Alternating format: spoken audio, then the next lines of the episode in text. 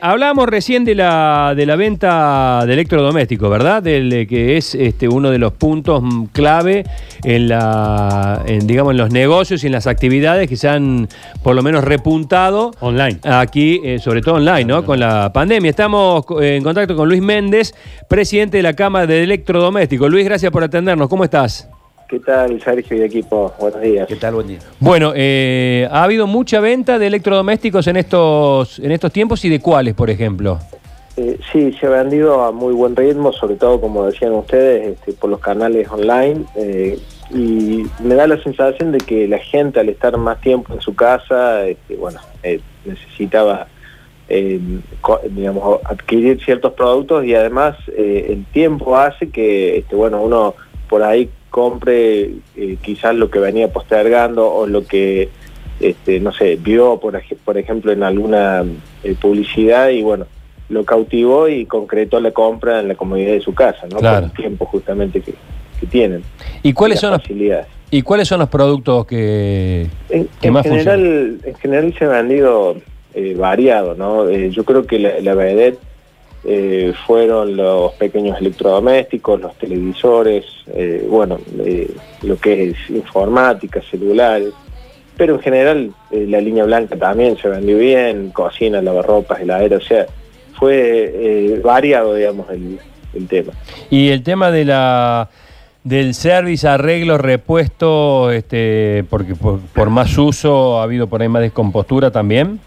Eh, no, hemos tenido pocos pocos casos de fallas, igual, bueno, hay, algunos service eh, estaban eh, operando, otros, bueno, eh, con esto de la pandemia, eh, la, verdad que no, pero de alguna u otra forma, este, bueno, hemos canalizado esos reclamos y hemos tratado de dar solución, digamos, a esos problemas, pero han sido mínimos, ¿no? El haber tenido un, un buen movimiento de venta online eh, le genera por ahí la posibilidad de replantearse eh, comercio de ahora en adelante. Digo, muchas veces estas grandes tiendas tienen grandes espacios, alquileres elevadísimos, una gran cantidad de empleados y en época de pandemia que esto estuvo cerrado se siguió vendiendo.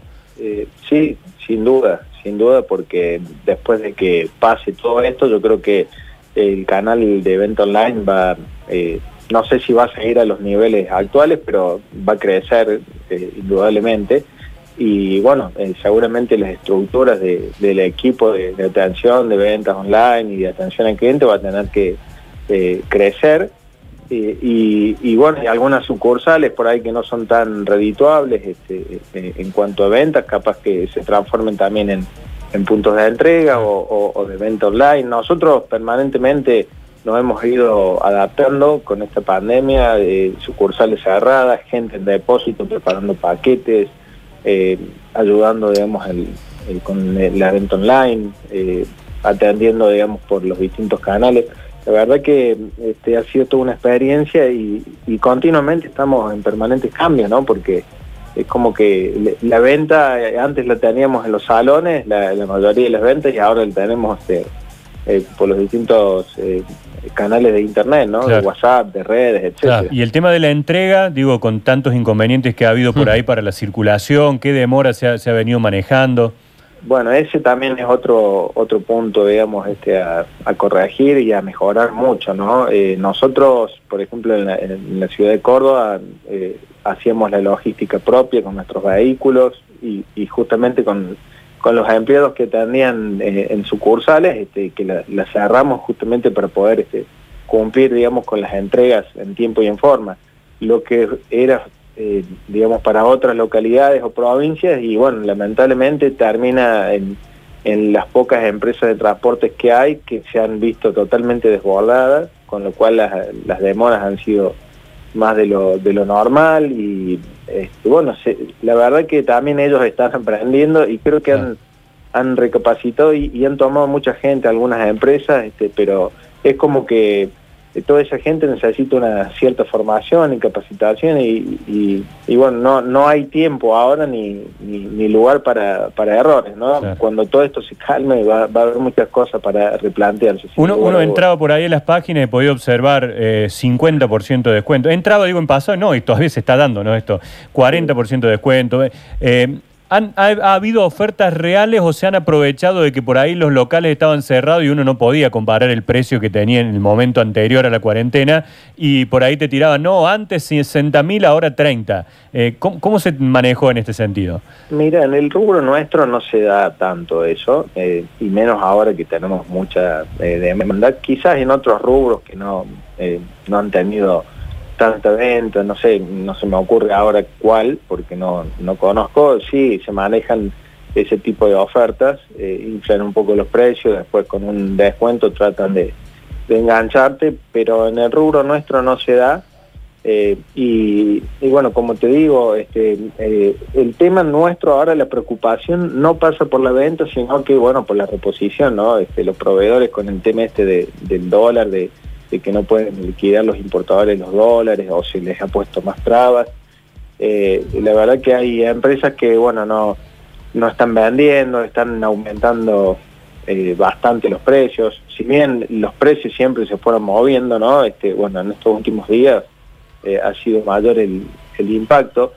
Y bueno, eso nos genera también mucha incertidumbre. Por supuesto que seguimos vendiendo y, y atendiendo normalmente nosotros, ¿no? Eh, pero bueno, es algo a tener en cuenta ¿no? próximamente, porque si esto no se soluciona, eh, va a empezar a haber escasez de algunos productos, como por ejemplo televisores que ya no se consiguen.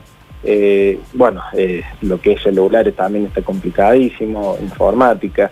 Así que cada vez van a va a haber menos en el mercado y, y, con lo cual el precio obviamente que tiene la mercadería va, va a ser más elevado. Méndez, y en definitiva el balance que hacen los trabajadores, ¿hay, ¿hay suspendidos en el sector? ¿Hay gente que está sin trabajar a pesar de que más o menos se ha mantenido, digamos, la venta o se ha buscado? Mira, hay, hay distintas realidades, yo no puedo hablar por todos, pero en general el rubro se ha visto fortalecido justamente porque eh, al haber tanta volatilidad con, los precios, con el tema del dólar, tanta incertidumbre y, lo más probable es que haya una devaluación porque eh, se ve venir eso, en, cualquier momento la gente eh, siempre compra este, electrodomésticos porque no puede comprar dólares, porque se quiere dar el gusto, porque los pesos, digamos, pierden valor, entonces aprovechan y hacen las compras porque después saben que va a salir mucho más caro.